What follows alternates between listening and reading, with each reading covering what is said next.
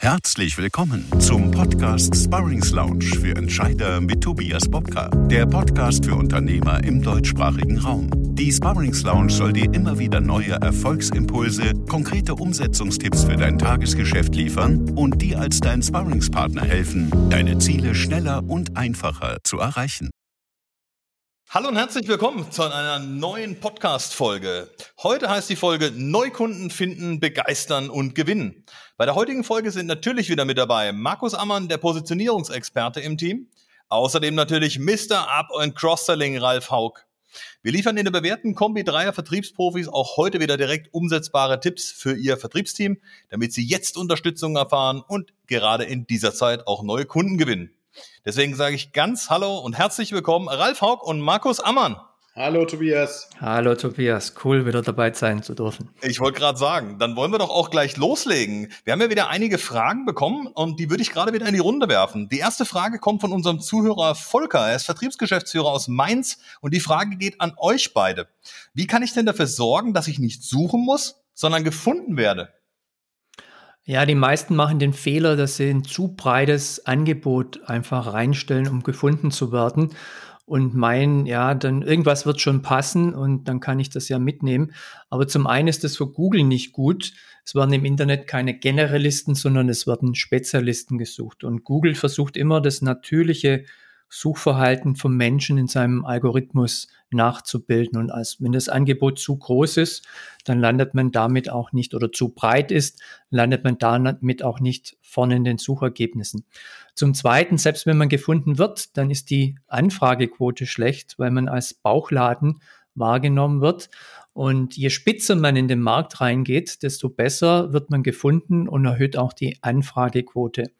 Wie geht man da vor? Also eine möglichst klar umgrenzte Idealkundengruppe, für die man den höchsten Wert, den höchsten Nutzen bietet, anvisieren mit ganz klaren Alleinstellungsmerkmalen, einem einzelartigen Lösungskonzept und auch auf den Webseiten zum Beispiel das sichtbare Angebot begrenzen, attraktive Einstiegsangebote machen und alles andere findet dann im Gespräch statt, wenn die Anfrage da ist sagen aber oft Kunden, denen ich die Vorgehensweise empfehle, ja, dann vergeben wir uns doch mögliche Kunden. Oder zum Start, wenn wir neu auch im Internet oder mit einer neuen Webseite am Start sind, müssen wir doch möglichst viele Kunden ansprechen und später können wir uns dann spezialisieren. Das ist aber genau die falsche Strategie, weil mit dem Bauchladen wird man dann aussortiert und ich stelle fest, wenn man so eine Nische bedient und da ganz klar auf irgendjemand spezialisiert ist, dann kommen von links, rechts Anfragen und sagen, hm, ich weiß zwar, Sie haben sich auf die und die spezialisiert,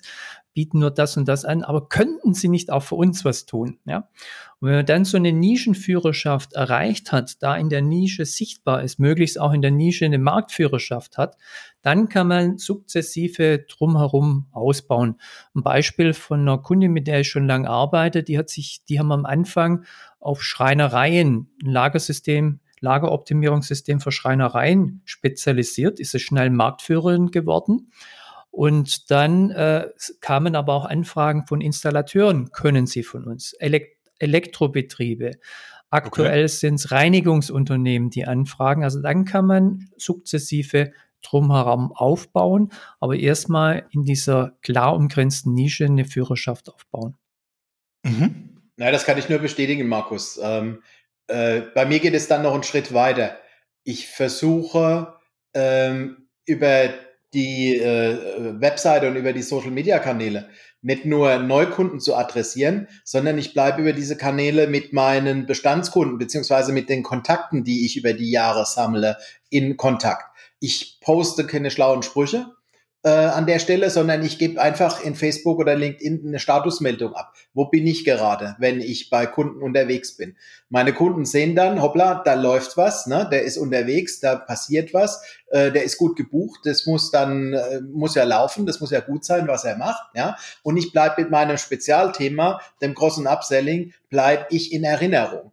Und durch diese permanente Präsenz haben Menschen äh, selbst wenn ich die noch nie persönlich getroffen habe, mit denen aber über Social Media verbunden bin, haben die das Gefühl, ein Gefühl der Nähe. Und wenn man dann in den persönlichen Kontakt kommt, ist es ein warmer Kontakt, der dadurch entsteht. Und ähm, diese dieses ganze Warm-up, das ganze Socializing, das Vertrauen schaffen, was ich normalerweise machen muss, das hat Facebook oder LinkedIn dann im Vorfeld für mich getan. Ja, so werde ich dann auch gefunden, ja, ohne dass ich auf die Leute direkt zugehen muss. Ähm, das ist dann so eine zweite Stufe, wenn der, erst, wenn der Kontakt schon da ist und wenn man eine Verlinkung hat schon. Absolut. Lässt sich ja zusammenfassen. Wichtig ist, dass man sichtbar ist, aktiv vor allen Dingen auch ist, ähm, so wie Markus auch gesagt hat, eine klare Positionierung hat, die wirklich spitz ist ähm, und natürlich auch das Thema aktives Netzwerken einfach auch pflegt, ne? seine Netzwerke aufrechterhält, immer wieder mal Dinge teilt, auch spannende Publikationen, die man vielleicht über eine Branche gefunden hat, die auch im Netzwerk mal teilt, sodass auch ein Mehrwert entsteht, äh, warum mir denn jemand folgen soll. Ne? Also ja, und, und da nie entmutigen lassen, wenn man das Gefühl hat, da kommt gar nichts aktiv zurück. Ich bin immer wieder erstaunt über einzelne Reaktionen, wo man denkt, ach hoppla, der guckt sich deine Posts an, der nimmt deine Posts wahr, ja, was ich im Regelbetrieb gar nicht mitbekomme. Aber wenn das, was ich dann äh, poste, wenn das eine Relevanz für denjenigen hat oder der gerade ein Problem in der Richtung hat, und dann gibt's eine Rückmeldung. Und daran merkt man, dass äh, die Aufmerksamkeit viel, viel größer ist, die erregt wird, wie das, was man dann tatsächlich aktiv sieht und was man selbst aktiv als Response auf den Social-Media-Kanälen wahrnimmt. Ja, absolut. Vor allen Dingen auch nicht jeder gibt sofort ein Like oder kommentiert irgendwas dazu. Das heißt ja nicht, dass es nicht auf Interesse stößt. Ne? Also gerade wenn es um Publikationen oder andere Themen geht, dann ist es ja ganz oft so, ähm, dass Dinge einfach eine längere Laufzeit haben. Dass vielleicht irgendwann, so wie du gesagt hast, die Reaktion kommt, aber eben nicht zu dem Zeitpunkt, wo wir es vielleicht erwarten. Ja, Finde ich absolut spannend. Ne? Also genauso, ähm, um, um äh, Volker da vielleicht nochmal so den einen oder anderen Tipp zuzuwerfen, das können natürlich auch genauso Vorträge sein. Ne? Also nicht nur die eigenen, nehmen wir was erzählt. Ich erinnere mich an ein spannendes Beispiel, da hat ein Automobilverkäufer, ähm, der ist hingegangen und hat gesagt, ich bin eben Spezialist für bestimmte Oldtimer meiner Marke und ähm, hat einen YouTube-Kanal aufgebaut und hat alles rund um diese Oldtimer quasi gepostet. Und hinterher haben sich die Leute bei ihm gemeldet, um Autos zu kaufen. Und zwar zu fair und zu ähm, auch anzukaufen. Es war unglaublich, wenn man überlebt. Der ist eigentlich aus seinem normalen Job heraus gestartet und hat darüber eine eigene Community aufgebaut. Da braucht es oftmals gar nicht viel, aber eine sehr spitze Positionierung, eben das Thema Oldtimer. Der hat sich auf zwei, drei sogar spezialisiert gehabt und hat das vorangetrieben, habe Tipps gegeben, wie pflege ich die Autos richtig, wo kriege ich die richtigen Ersatzteile original her, was kann ich sonst alles noch machen. Also es ist ganz, ganz spannend ähm, zu beobachten, wie leicht sich da Dinge ähm, dann machen lassen. Und dasselbe kann ja jeder Vertriebler da draußen in seinem äh, Business genauso machen. Wenn ich der in Anführungszeichen Kopiererspezialist bin, dann kann ich auch ähm, Dinge posten, die meine Community voranbringen. Ähm, coole Apps, die es vielleicht neu gibt, die Arbeitsprozesse vereinfachen und, und, und weil so errege ich auch die Aufmerksamkeit, weil ich wirklich einen Nutzen liefere und nicht nur irgendwas rauspuste. Ne? Ja, wenn ich hinter was stehe, die Menschen merken das. Also auch über die Social Media Kanäle wird diese Energie, diese Schwingung, das wird mit übertragen, wenn ich hinter einer Sache stehe. Und was die Leute mit Sicherheit auch merken, ist, wenn ich es nur mache aus Berechnung, was ich da tue. Ja. Ja, absolut. Dann gab es noch zwei Fragen von unserem Zuhörer Joachim, der ist Prokurist aus Bad Cannstatt. Die Frage ging ähm, einmal an äh, Ralf und auch an mich. Was kann ich für mein Vertriebsteam tun, um die Motivation hochzuhalten? Also weiter an der neuen Kundenakquise dran zu bleiben, trotz der aktuellen, er nennt Umbruchzeit, ähm, manche nennen es Corona oder auch einfach nur Zeit der Veränderung. Ich glaube, da ist Corona nur Synonym dafür, sondern es gilt eigentlich für jede Phase der Veränderung, wo ein Umschwung da ist. Hm, was, was, was kann man machen? Ähm, was können wir Joachim geben? Einmal, glaube ich, ist es wichtig, dass wir das Bewusstsein wecken, dass wenn wir nichts tun, ähm, das auch eine Entscheidung ist, aber Stillstand sicherlich nicht die beste Entscheidung ist und äh, es immer eine Notwendigkeit gibt, es anzupacken. Das heißt, ich muss halt gucken, dass ich mein Team ähm, A motiviere, dass ich ihnen aufzeige, sage, pass auf, es ist vielleicht nicht so, wie wir im ersten Moment glauben, dass niemand erreichbar ist. Vielleicht sind die Leute etwas anders erreichbarer. Ja, vielleicht ist es im Homeoffice so, dass ich zwei Umwege gehen muss, dass ich ihn nicht in der Büronummer direkt erreiche, aber dass ich ihn vielleicht mit einer Mail vorher dazu bewegen kann, sich bei mir zu melden oder meinem per Mail zum Beispiel ankündige meinen Anruf und solche Dinge aufgreife. Aber da geht es ganz im ersten Schritt, ähm, um die Frage zu beantworten, Joachim, geht es vor allen Dingen darum, auch diese Glaubenssätze, die wir so unbewusst mit uns rumtragen, ja, da geht doch jetzt eh keiner ran, äh, die haben doch im Moment ganz andere Sorgen, dass man die einfach mal bewusst im Team macht und auflöst und sich Gedanken darüber macht, ob diese Glaubenssätze tatsächlich so sind oder ob wir da zum gewissen Teil nicht auch konditioniert sind und ähm, ja uns und manchmal besser beraten werden. Wir würden uns mal die Frage stellen, ja, wie oft trifft denn das in der, wenn man es mal an Zahlen misst, tatsächlich zu? Ja, wie viele Leute erreiche ich denn tatsächlich nicht? Und da wird man ganz schnell feststellen, die, die jetzt telefonieren, man bekommt vielleicht nicht mehr die Quote von früher, aber ganz ehrlich, also wenn ich vorher eine Quote vielleicht von 50 Prozent hatte und ich kriege jetzt noch 30 oder 40, sind das mehr als 0 Prozent, wenn ich gar nicht telefoniere.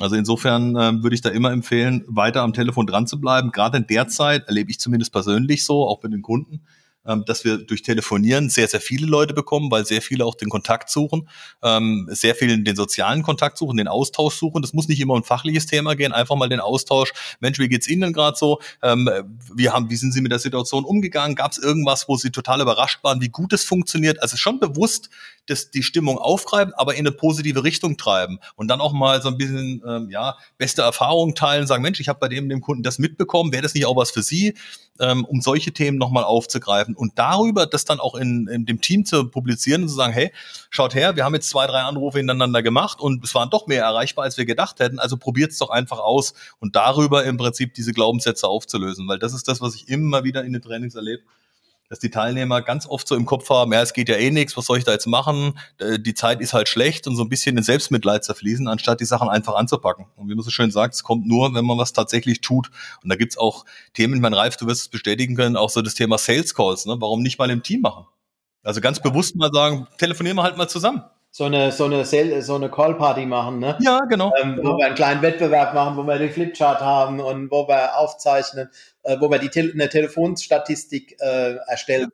Also auch in den guten Zeiten habe ich es kaum erlebt, dass Verkäufer äh, tatsächlich eine Telefonstatistik erstellen, dass die ihre Quoten kennen, dass die wissen, wie viele Kalttelefonate muss ich denn führen, bis ich mit einem mit jemandem ins Gespräch komme, ja? Und äh, bis ich dann einen Abschluss, wie viele Gespräche brauche ich, um einen Abschluss zu erreichen dann.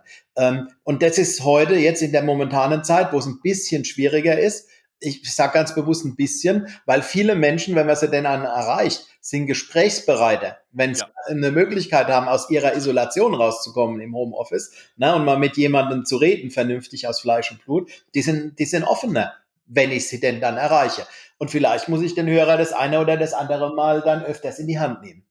Was ich glaube, was ganz wichtig ist ähm, für Joachim, dass er äh, seinen ähm, Mitarbeitern die Sache nicht vorgibt. Ja, also es gibt diesen alten Spruch, ich kann als Führungskraft nicht motivieren, ich kann nur versuchen, Demotivation zu, ver, äh, äh zu ja. Also die, diese Quelle der Motivation, die ist ja da, die ist ja in jedem von uns. Und die äußeren Umstände, die führen dann oft dazu, dass wir nach einer gewissen Zeit in unserem Job demotiviert sind. Und es ist dann immer die Frage, wer ist denn dafür verantwortlich? Und das ist meistens die Führungskraft, weil sie halt in der Art und Weise, wie sie agiert, dazu führt, dass die, äh, äh, dafür sorgt, dass Demotivation ähm, äh, entsteht dann bei den Mitarbeitern. Ja, und womit ich jetzt gerade in den letzten Wochen gute Erfahrungen gemacht habe, ist, dass man den Mitarbeitern nicht vorgibt, du musst jetzt das und das und das tun, sondern dass man mit denen erarbeitet, wie können wir jetzt anders mit der Situation umgehen? Was für Ideen habt ihr? Wenn diese Ideen von ihnen kommen, dann sind sie auch überzeugt, dass das funktioniert und dass, das, dass sie das nach vorne bringt. Wenn ich als Führungskraft die Sache vorgebe und der Mitarbeiter sagt, ist ja eh alles Quatsch, funktioniert doch eh alles nicht, ne, und nicht davon überzeugt ist, dann wird er mir beweisen wollen, dass er recht hat. Absolut. Weise gelingt ihm das danach meistens. Ja? Und äh, da sind wir dann in diesem Strudel der Self-Fulfilling Prophecy. Ich habe gewusst, das ist eine schlechte Idee ich äh, sende die entsprechenden äh, Zeichen aus ne, in meinen Gesprächen, gebe die entsprechenden Signale. Mein Gesprächspartner spiegelt mir das dann und äh, ich bekomme die Bestätigung. Ja, es war eine schlechte Idee, ne, es bringt alles nichts. Wenn uns das als Führungskraft aber gelingt, dass wir die Ideen, die Kreativität der Mitarbeiter wecken, wie sie mit der Situation umgehen. Das kann ja ruhig auch ein Try and Error sein, ne? dass Dinge nicht funktionieren. Wir probieren es halt aus. Aber dann machen sie es mit voller Überzeugung, wenn sie der, wenn sie der Meinung sind, wenn es ihre Idee ist, wenn sie der Meinung sind, das bringt uns weiter. Und äh, damit haben wir einen ganz guten Ansatz, um trotzdem erfolgreich zu sein. Ja, absolut. Also es fängt immer damit an, einfach mit vorzumachen und auch zu sagen, es ist doch nicht schlimm, wenn wir scheitern. Dann haben wir halt mal drei Anrufe in der Reihe, die nicht funktionieren. Dann lass uns gemeinsam überlegen. Das macht ja auch viel mehr Spaß. Erlebt es ja auch immer wieder, so wie du es erzählst. Dann setzt du dich mit drei oder vier Leuten mal zusammen, sag, komm, jetzt setzen wir uns hin, wir überlegen uns, wie steigen wir ein, was kann es schneller, ich sag mal, ob es ein Elevator-Pitch ist, aber einfach ein schneller Einstieg sein. Mit was können wir schnell Aufmerksamkeit erlangen? Wo hört uns unser Gesprächspartner zu? Wo ist er neugierig? Wo können wir vielleicht auch einfach mal eine Erfolgsstory aus der, aus der Schublade ziehen und sagen, Mensch, wir haben das und das gerade bei einem Kunden erlebt, der hat einen ganz ähnlichen Betrieb wie Sie. Ähm, interessiert Sie das denn? Ist das was, was Sie auch gerne haben würden oder ist das ein Thema, was Sie gerade auch umtreibt? Dann sind viele auch gesprächsbereit gerade in der Zeit. Und dann einfach zu sagen, gut, dann gucken wir mal, ob wir nicht im Team ein bisschen vorankommen und das auch mal zu feiern hinterher. Also ganz bewusst diesen Spaß, du hast es vorhin richtig gesagt, den Spaßfaktor auch hochzuhalten und sagen, es geht nicht Order in Mufti nach dem Motto, jetzt macht mal, und dann müsst ihr halt mehr Telefonate führen. Das ist äh, die einfache Variante, aber die nicht wirklich von Führung zeugt.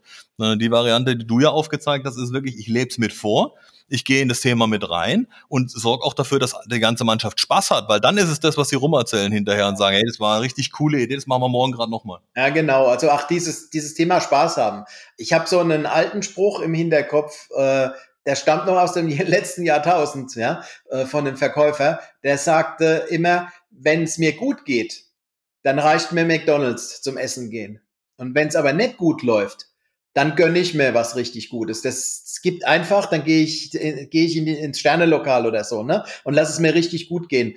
Ähm, das äh, gibt unserem Unbewussten einfach andere Signale dann. Ja, wir setzen dann andere Ursachen, wir kommen in eine andere Stimmung und aus dieser anderen Stimmung heraus agieren wir dann auch wieder. Ne? Absolut. Jetzt hat Joachim noch eine zweite Frage gehabt. Und zwar hat er gefragt, und welche Themen kann denn mein Team aktuell nutzen, um einfach ins Gespräch zu kommen, am Telefon oder auch zuvor per Mail oder über Business-Netzwerke wie Xing und LinkedIn? Ralf, fällt dir spontan was dazu ein? Ja, ich, ich würde die, die aktuelle Situation nutzen, ja. Ja. Und wird halt einfach über das Thema äh, reingehen. Ähm, ich komme, ich persönlich komme momentan nicht zu meinen Kunden raus wie geht's denn Ihnen? Wie, wie gehen Sie mit der Situation um?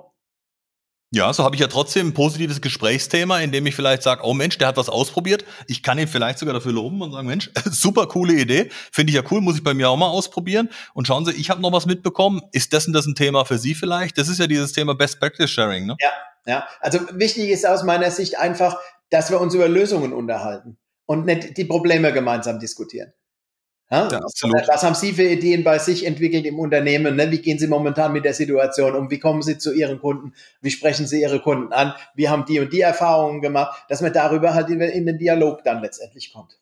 Was wir letzte Woche mal gemacht haben, was auch ganz spannend ist, ähm, ähm, um so einen mal einen anderen Ansatz zu nehmen, dass man ähm, bewusst seine Kunden mal anruft und sagt, wissen Sie, wir machen im Moment eine Branchenumfrage und suchen uns so die, die ähm, aus unserer Sicht Top-Performer in der Branche raus, um so ein bisschen rauszufinden, wo sehen denn die Zukunftschancen, ne? wo, haben, wo haben sie aktuell Themen, wo man sie unterstützen kann, wo sehen sie denn im Moment ähm, vielleicht auch Herausforderungen, wo sie noch nicht so ganz wissen, wie sie, wie sie damit umgehen sollen und einfach bewusst so das Thema Umfrage so ein bisschen nutzen. Da kannst du Markus, ja vielleicht auch noch mal was zu sagen. Da bist du ja der Spezialist für, ähm, um vielleicht darüber auch einen Einstieg zu bekommen, das erstmal mit Verkaufen gar nichts zu tun hat, sondern einfach eine Wertschätzung zu geben. Hey, ich frage dich, weil ich glaube, dass deine Meinung sehr viel wert ist. A, eine persönliche Wertschätzung und zum anderen natürlich auch eine fachliche Wertschätzung. Sagen, ich rufe dich ja nur an, weil ich glaube, dass ich von dir einen Mehrwert bekomme. Das ist ja auch was, was jeder gerne hört, der angerufen wird. Ja, also durchaus mit der Wertschätzung oder Schätzung, Wertschätzung äh, ist jetzt ein aktuelles Thema, weil die Leute natürlich auch daheim sitzen, wenig kommunizieren.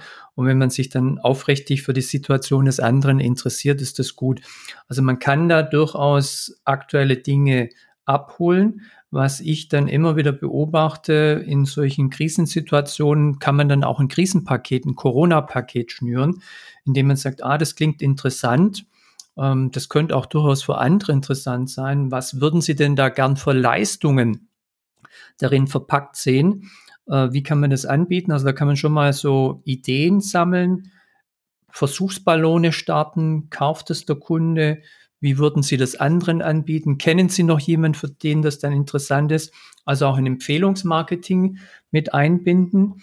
Ich würde aber immer die Dinge dann auch mal verbinden mit, wie lief es denn in der Vergangenheit? Also eine klassische Kundenumfrage. Was haben wir für Sie gemacht? Was hat es konkret gebracht? Was schätzen Sie der, auf der menschlichen Ebene in der Zusammenarbeit besonders? Und gibt es denn Verbesserungstipps? Auch hier dann wieder Referenzen, Kundenzitate einzuholen. Und da kann man gute Stories draus machen, wo andere wieder motivieren, wo sagen, ah, bei uns war es auch schwierig, aber Sie haben uns jetzt in der aktuellen Situation so unterstützt oder das sind die generellen Mehrwerte, die wir von Ihnen bekommen. Dann kann man das zum einen langfristig für die Kunden Akquise als Referenzmarketing einsetzen. Man kann es aber auch aktuell einsetzen. Man sagt, ah, den anderen ging es auch so, aber die haben sich einfach auf die Hinterbeine gestellt, haben Gedankenschmalz investiert, die haben ein besonderes Angebot denen gemacht. Ich glaube, mit denen muss ich mich dann mal auch unterhalten, ja. Und dann kommen natürlich über solche Kundenumfragen immer auch Aufträge zustande. Und die sagen, ja, also wenn sie uns da eine Lösung hätten, dann könnten wir uns durchaus auch über einen Auftrag unterhalten. Also man kann hier mit der aktuellen Situation mehrere Fliegen mit einer Klappe schlagen. Ja, absolut. Vor allen Dingen gibt's ja noch viele weitere Themen. Also auch wenn man mal drüber nachdenkt, so dieses Branchenwissen zu teilen. Ne?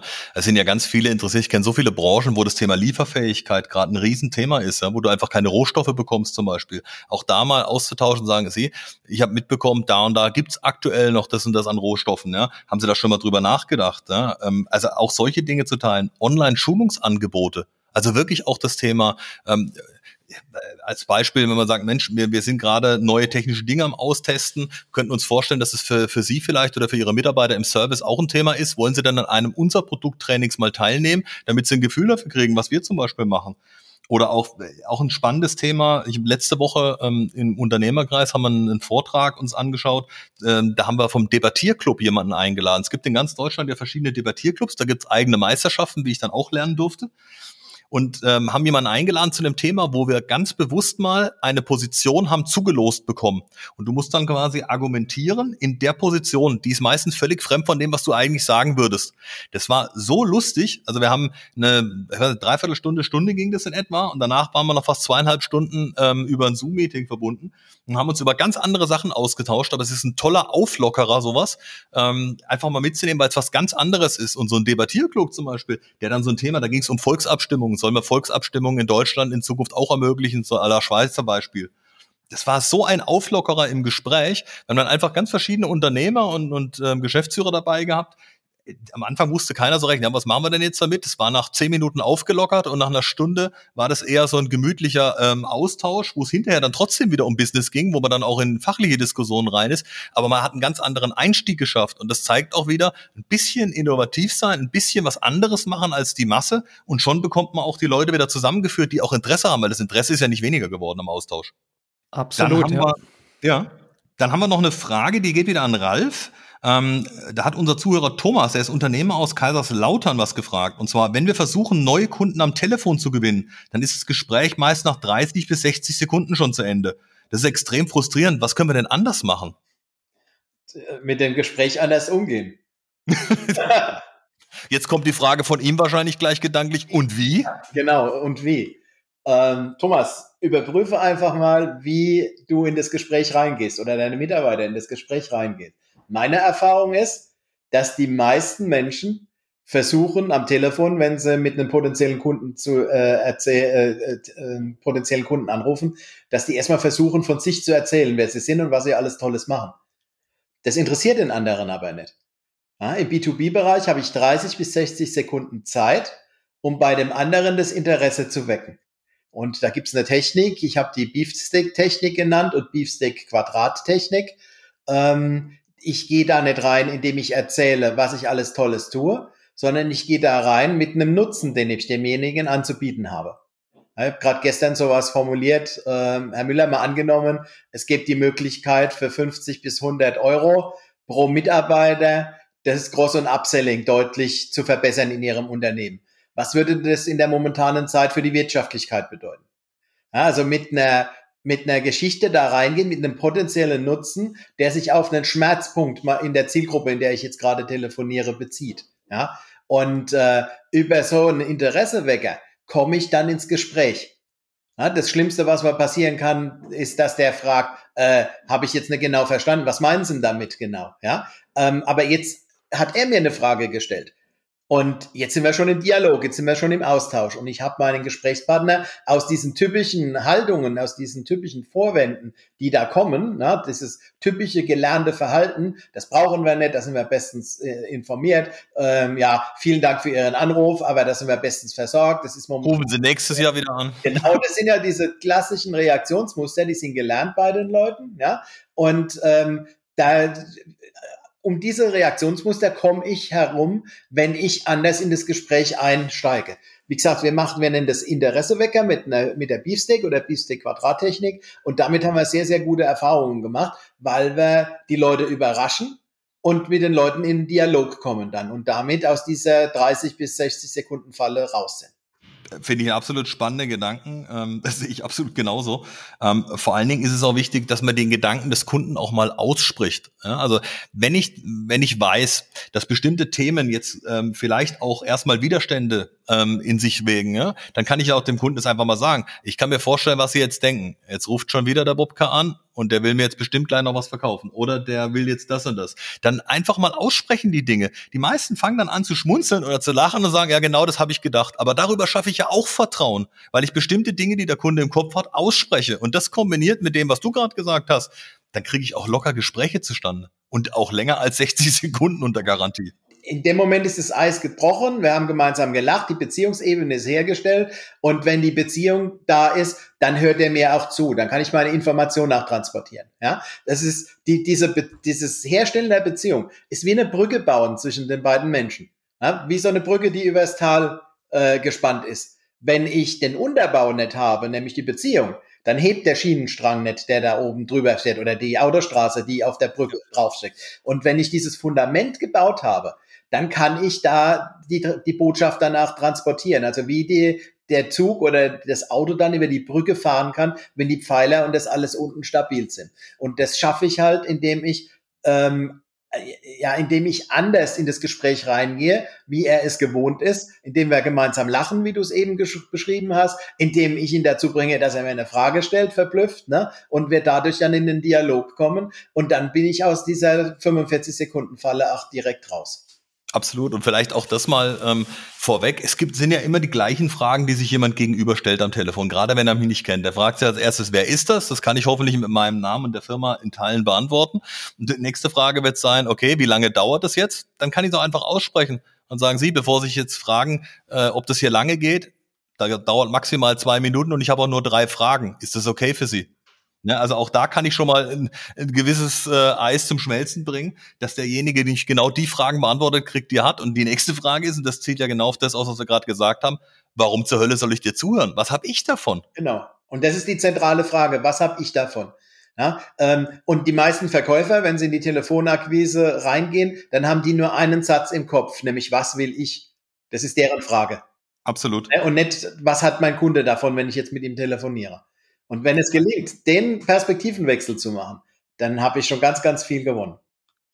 Heißt aber auch einfach, es geht um die wichtige Vorbereitung. Ne? Üben, üben, üben und die richtige Vorbereitung und nicht einfach ins Gespräch reinstolpern, sondern sich vielleicht auch mal ein paar Gesprächsthemen, die für mein Gegenüber in der Branche, die ich jetzt gerade anrufe, ich sollte vielleicht auch mal bei einer Branche bleiben und dann wirklich mal sagen, komm, jetzt telefoniere ich mal 10, 15, 20 hintereinander ab, damit ich auch ein Gefühl dafür kriege und mir vorher mal aufschreiben, was sind denn Themen, die die Branche gerade umtreibt. Genau. Damit ich nicht reinstolper, sondern ich sag mal eine Idee habe und sagen Sie, momentan, das haben wir letzte Woche erst wieder gehabt, das Thema, dann nehmen wir drei, vier Stichpunkte raus und sagt sie, wenn ich, wenn ich momentan mit ähm, anderen Kunden, die Unternehmen, wie sie haben, spreche, dann kommen immer wieder so zwei, drei Themen auf. Dann nenne ich zwei, drei Themen und sagen, ist denn eines der drei Themen für Sie im Moment auch? Treibt Sie das auch um? Dann ist die Chance wesentlich größer, dass der eins von den drei Themen nimmt, als wenn ich ein Thema anmoderiere und der sich im Kopf schon sagt, das interessiert mich überhaupt nicht. Ja. Und dann wundert, das ist ja das, was Thomas auch beschreibt, dass dann nach 30 bis 60 Sekunden irgendeine Vorwand oder nein, also in dem Fall sind es ja nur Vorwände kommt, ähm, dass man mich rausschießt. Ne? Das ist genau der Effekt sonst. Ganz genau, ganz genau. Jetzt gibt's noch eine Frage an Markus wieder, ähm, und zwar von Wolfgang, der ist Divisionsleiter Handel aus Fürth. Und der fragt uns, äh, gibt es noch andere Wege, damit potenzielle Kunden auf uns zukommen, anstatt ihnen hinterherzulaufen? Ja, ich habe ja vorher so schön erzählt, erstmal dem Kunden einen Nutzen bieten, mit ihm eine Beziehung herstellen, also Tipps geben, ihn dann auch Fragen in den Mittelpunkt stellen und jetzt nicht, was will ich, sondern was will der Kunde. Und im Internet vor allem oder auch generell sind eigentlich zwei verschiedene Interessenten unterwegs. Es ist klar, der Kaufinteressent, der schon ein Budget hat, der einen Anbieter sucht, aber vor allem im Internet sind vor allem die Wissensinteressenten unterwegs die erstmal Infos und Tipps für eine bestimmte Problemstellung suchen. Ja, gibt es da eine Lösung? Wie haben das andere gelöst und so weiter?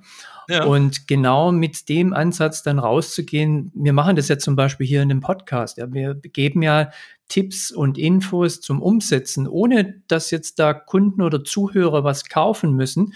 Die können da sofort was mit anfangen und dann entsteht Vertrauen und dieser Beziehungsaufbau, den der Ralf vorher so schön äh, beschrieben hat und vor allem Empfehlungen. Ja, also ich, ich kriege immer wieder Empfehlungen. Da ein toller Vortrag habe ich äh, gehört, geht da mal hin. Jetzt Webinare, schau dir das mal an, äh, das ist gut. Und über diese Empfehlungen, also da sind viele dabei, die kaufen bei mir gar nie, aber die haben Vertrauen, die haben eine Beziehung zu mir, die empfehlen meine Wissensinteressentenangebote immer weiter und da entstehen dann wieder Kunden daraus. Ja. Und wenn man dann natürlich ein Angebot hat, also diese wissensinteressenten Dinge, Infos und Tipps, ob das Podcast, Videos, Webinare, Vorträge, was auch immer ist, dann braucht man natürlich ein Angebot und das ist aber nicht ein Kaufangebot, sondern was ist der nächste Schritt, wenn Sie das interessiert?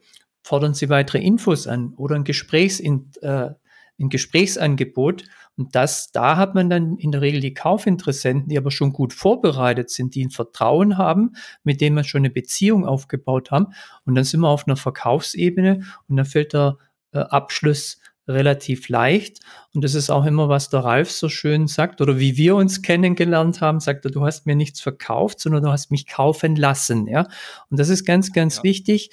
Ähm, heute, vor allem im Internet, gibt es sehr, sehr gut vorinformierte Kunden. Und wir müssen diese Wissensinteressenten oder latente Kaufinteressenten einfach in ihrer Entscheidung unterstützen, ihnen aber die Wahl lassen, ob sie jetzt mit uns oder mit jemand anders zusammenarbeiten wollen oder überhaupt mal eine Anfrage stellen. Ja. Und das funktioniert ganz gut. Das ist dann ja klassisch Content Marketing. Ich nenne das auch der, die Basis dafür ist in meinem Positionierungsmodell das Expertensystem, wo ich halt zu einer bestimmten Problemstellung wo ich am meisten dazu sagen kann, eine klare Zielgruppe habe, da eine Lösung anbiete, die fünf Schritte, die drei Schlüsselbereiche, was auch immer, und da schon Nutzen biete, dann können die das schon umsetzen und dann natürlich dieses Gesprächsangebot habe. Es zielt ganz gut auch auf die nächste Frage ein. Die kommt von Carsten aus Schweinfurt, er ist Leiter Marketing. Die geht an Ralf und mich wieder. Ähm, zu neuen Kunden kommen wir im Moment relativ schwer. Wie würdet ihr denn das Thema Empfehlung durch Bestandskunden nutzen? Ralf, vielleicht möchtest du anfangen. Ja, das ist eine, das ist eine gute Frage, Tobias. Ja, ähm, die meisten trauen sich das ja nicht äh, zu machen, ja, dass sie aktiv bei ihrem Kunden nachfragen. Ähm, es ist bei den Kunden auch so eine gewisse Hemmschwelle da, äh, auf dieses Thema einzugehen, weil äh, Empfehlung ist ja unter Umständen dann äh, der Wettbewerber, die denken da einfach viel zu eng an der Stelle. Ja? Und ähm, was man versuchen kann, ist, dass man den Gesprächspartner halt wegbringt aus der eigenen Branche, dass es nicht darum geht, einen Wettbewerber zu empfehlen, sondern dass man versucht, eine, eine Strategie, eine Gesprächsstrategie, einen Gesprächseinstieg zu entwickeln im Empfehlungsmarketing, wo der halt offen ist innerhalb seines Unternehmerkreises, dass man das entsprechend äh, thematisiert danach, ne? wer von ihren äh, von ihren äh, Lieferanten zum Beispiel, für welchen von ihren Lieferanten könnten das Thema dann interessant sein. Ich muss es halt aktiv ansprechen, ja. Ähm, was für Erfahrungen hast du damit gemacht? Ja, ja absolut. Also ich finde es auch immer spannend, es gibt ja vor allen Dingen so vielfältige. Also gerade ähm, Carsten, als Leiter Marketing äh, wirst du viele Dinge schon kennen, aber die kann man auch mit ganz einfachen Mitteln vielleicht umsetzen, das Thema Videotestimonials. Ne? Also äh, wir haben zum Beispiel auch letzte Woche mit einem Kunden hier ähm, Videos aufgenommen für eine In-Store-Reihe ähm, und haben dann bewusst gesagt, ach komm, jetzt machen wir noch zwei Minuten hinten dran, wo er einfach aus seinem äh, aus seiner Sicht nochmal über die Zusammenarbeit gesprochen hat, äh, wo man einfach sagt, Mensch, äh, ohne Vorbereitung, ohne Ding einfach nochmal ganz kurz sagen, Mensch, äh, was gefällt Ihnen denn eigentlich? Warum arbeiten wir so lange zusammen? Was was hat sich verbessert seitdem? Was ist einfacher geworden? Wie reagiert das Team darauf? Was für Höhen und Tiefen gab es vielleicht auch? Ja? Äh, wie ist es heute? Wie war es damals? Einfach so, so ein paar Dinge einfach rauszuhauen. Und ähm, ja, auch zu gucken, dass man diese Erfolgsgeschichten, die oftmals so ein bisschen unter, ja, unter der Erdoberfläche in Anführungszeichen, ähm, unter der Haut so ein bisschen äh, gern, dass man die mal nach vorne bringt und sich bewusst macht, hey, viele Dinge sind dem Kunden im ersten Moment gar nicht so bewusst, wie toll die eigentlich geworden sind. Und das kann man wunderbar nutzen und dann eben zu sagen, ja, sagen Sie mal, wäre das okay für Sie, wenn man das mal in zwei, drei Sätzen kurz zusammenfasst und entweder per Video aufnimmt oder eine Sprachform oder ein kurzes schriftliches Statement. Also auch so Dinge, wenn man die wirklich mal einsetzt, kontinuierlich. Ich erlebe das so oft in Teams, dann wenn ich frage, ja, wie sind Ihre Referenzen? Da wird mir dann ein Katalog mit irgendwelchen Logos gezeigt. Ich sage, ja, und jetzt? Ja, das sind doch die Referenzen. Ja, aber die sagen ja nichts aus. Also außer, dass er dem er irgendwas verkauft hat. Aber weder, ob die zufrieden waren, noch ob die länger bei euch waren, noch ob es da irgendeinen Effekt gab oder warum die bei euch gekauft haben. Es will doch jemand wissen, warum entscheide ich mich für den oder die. Ja, und das sind meistens auch so ganz allgemeine Dinge, ja, tolle Zusammenarbeit, war pünktlich, aber Qualität, Pünktlichkeit, Zuverlässigkeit, das sind heute keine Unterscheidungsmerkmale im Wettbewerb, das sind einfach Voraussetzungen, dass im hochwertigen Bereich Kunden Absolut. mit uns zusammenarbeiten, sondern es sind zwei Dinge, was heute gekauft wird. Es sind die Ergebnisse dahinter und da bohre ich dann auch immer in diesen Kundenbefragungen, sage, was hat es Ihnen denn bisher gebracht? Haben Sie Zeit gespart, Kosten gespart, mehr Gewinn? Äh, ist die Kundenzufriedenheit größer, die, die Mitarbeiterhaltequote besser, was auch immer. Also hier diese Ergebnisse herausarbeiten und dann ganz wichtig, oder Ralf ja immer darauf hinweist, auch die menschliche Beziehungsebene da mal was herauszukitzeln. Und das ist für mich so eine klassische Frage, was hat Ihnen denn in der Zusammenarbeit auf der menschlichen Ebene besonders gut gefallen? Ja? Und da kommen Dinge, ja, das ist halt, ähm, ich erreiche den auch am Wochenende. Wir haben eine freundschaftliche Beziehung aufgebaut. Wir können auch über private Dinge mal reden. Also es sind die Ergebnisse und sind die Menschen, die die Ergebnisse bringen. Das sind heute Kaufargumente und die kann man über solche Success Stories, Testimonials sehr gut herausarbeiten und dann auch nutzen. Mhm, absolut. Jetzt gibt's noch eine Frage von Jörg, der ist Leiter im Außendienst aus Cuxhaven und die geht auch wieder an dich, Markus. Wie schaffen wir es, dass wir auf möglichst vielen Kanälen potenzielle Kunden ansprechen können? Ja, das ist immer die Frage. Wie, wie können wir auf Instagram, Facebook, LinkedIn, Xing und so weiter tätig sein? Da müssen wir unbedingt was machen. Und ähm, da wird halt versucht, über viele Kanäle Aufmerksamkeit zu erzeugen. Aber wenn wir nicht ein gut besetztes Social Media Team haben, in dem sich jeder auf eine bestimmte oder auf bestimmte Kanäle konzentriert, geht es meistens schief. Es gibt dann auch Tools, wo man mehrere äh, Kanäle automatisch bedienen kann, wo auch die Kommentare dann wieder reinkommen, wo man die beantworten kann. Das funktioniert auch bei Weitem nicht so gut. Ich habe da auch immer wieder mit Profis, also mit Agenturen, die sich darauf spezialisieren zu tun. Die sagen, wir sind dann wieder zurückgegangen und machen das händisch pro Kanal, weil das ist ja dieses kommentieren, weiterleiten, empfehlen, zum Beispiel bei LinkedIn oder bei Facebook, das kann halt eine Software nicht so machen und das merken dann auch die Kanäle und die Tools wollen auch nicht, dass das ein Stück Software macht, sondern es soll ein Mensch machen. Was ist die Lösung? Ja, was kann man tun? Also ich empfehle immer, sich auf einen oder maximal zwei Kanäle zu konzentrieren. Also nicht sagen, wie kann ich möglichst viel, sondern was ist denn der für meine Zielgruppe wichtigste Kanal. Also wo treibt sich meine Zielgruppe rum? Das zweite ist aber auch, wenn man es selber macht oder Mitarbeiter macht, welchen Kanal benutze ich oder der Mitarbeiter selbst am häufigsten und am liebsten? Ich bin zum Beispiel kein Facebook- oder LinkedIn-Fan, sondern Xing ist mein Ding. Ich finde es gut, ich nutze es mehrmals pro Woche und habe dort auch schon laufend interessante Kooperationspartner und auch Kunden gefunden. Ja. Also erstmal da, wie gesagt, wo ist die Zielgruppe, was macht mir Spaß und das dann zu machen, was passt zu mir, was passt zu meiner Persönlichkeit, was passt zu meiner Leidenschaft. Wenn man dann sagt, ich muss jetzt wieder dort was machen, ich muss da einen Post machen, entweder wird es dann nichts Richtiges oder es geht schief. Ich sehe auch immer wieder, ich habe mal eine Praktikantin gehabt, die war beim anderen Unternehmen, ein größeres Trainingsinstitut. Und da hat der Chef gesagt, ja, macht was auf Twitter. Ja, was sollen wir da posten? Ist mir wurscht. Stellt irgendwas rein. Äh, das ist nicht wichtig, ja. Äh, da waren erstmal die Praktikanten nicht besonders motiviert und es hat dann auch nicht funktioniert. Ja, da sind wir wieder beim Thema Mehrwert ähm, provozieren. Also ich, ich finde es immer interessant. Ich habe vor, weiß nicht, ein, einem Jahr, ein bisschen mehr als einem Jahr, ähm, ganz bewusst Kampagnen mal geändert und äh, bin ja auf dieses Thema gegangen, montags immer diesen, diesen Montagsimpuls zu setzen ich finde es unglaublich. Mittlerweile bei WhatsApp sind wir irgendwie bei 120 bis 150 Aufrufe da. Mhm. Also nur über WhatsApp, wo man denkt so, äh, Wahnsinn, glaubt man als gar nicht, so ein Kanal, der total unterschätzt ist, wo mich dann mal Leute darauf ansprechen und sagen, hey, geiles Ding, das ist Montagsmotivation pur. Oder sich auch mal drüber aufreden und sagen, ja, das war klar, dass es von dir kommt. Aber man kommt zumindest wieder ins Gespräch. Ähm, und dann am Freitag eben ähm, ein Kurzvideo zu geben, wo es immer so ein bisschen äh, ja Best Practice gibt, wo es ein paar Tipps gibt, wo man sagt, Mensch, mal verkäuferisch, mal aus dem Thema Führung, ähm, mal so ins Richtung Marketing rein. Aber Hauptsache, es sind Dinge, wo jemand was mit anfangen kann. Und dann äh, das eine Mal fühlt sich, und das finde ich auch spannend, wenn man jetzt die Zuschriften uns anguckt, wir haben ja ganz unterschiedliche Zuhörer, ja? also vom Marketing über Außendienst, Geschäftsführer, Unternehmer, dass man einfach für ja doch eine ganze Reihe an Menschen in seinem Spezialgebiet ähm, eine Möglichkeit findet, an Input auch zu liefern. Ne? Mhm. Und so macht das ja jeder von uns in seiner ganz unterschiedlichen Art, aber ich glaube, das macht es ja auch gerade den Reiz aus. Deswegen haben wir das Format ja auch gewählt, mhm. weil wir bewusst drei Expertisen zusammenbringen wollen, damit es für die Zuhörer eben noch spannender wird. Ne? Genau. Und wenn man dann den richtigen Kanal hat, dann kann man da auch was machen. Der Ralf hat äh, zum Beispiel auch erzählt, dass eines seiner erfolgreichsten Fotos, ich glaube, das war irgendwie, als du ein Online-Training aufgenommen hast und hast du ein Foto gemacht von einem unaufgeräumten Schreibtisch.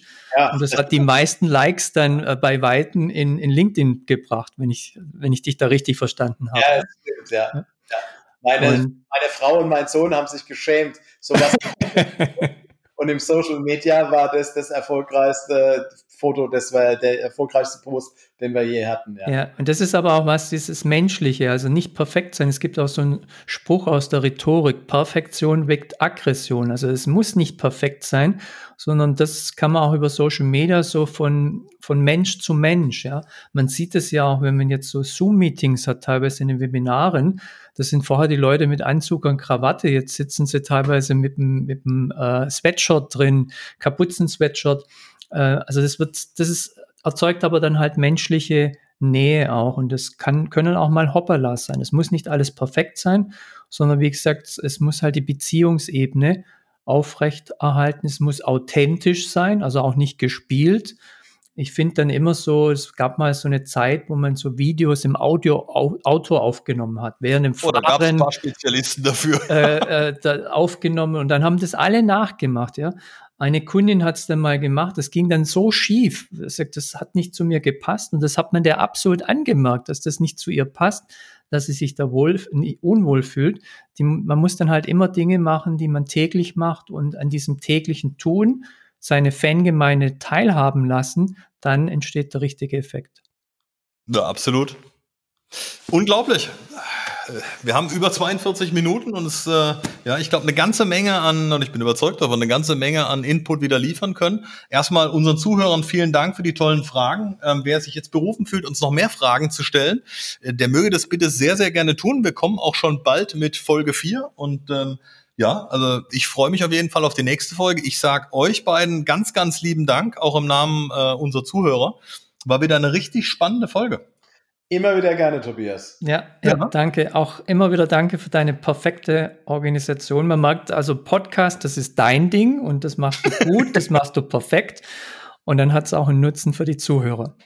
Absolut. Und wer künftig noch mehr Best Practice Tipps und Entscheiderimpulse halten möchte, dem empfehle ich doch einfach mal unsere Kanäle auf YouTube, Facebook, Instagram oder wo auch immer zu abonnieren und sich mit uns auf LinkedIn oder Xing zu vernetzen. Also mit motivierenden Grüßen bis zur nächsten Folge.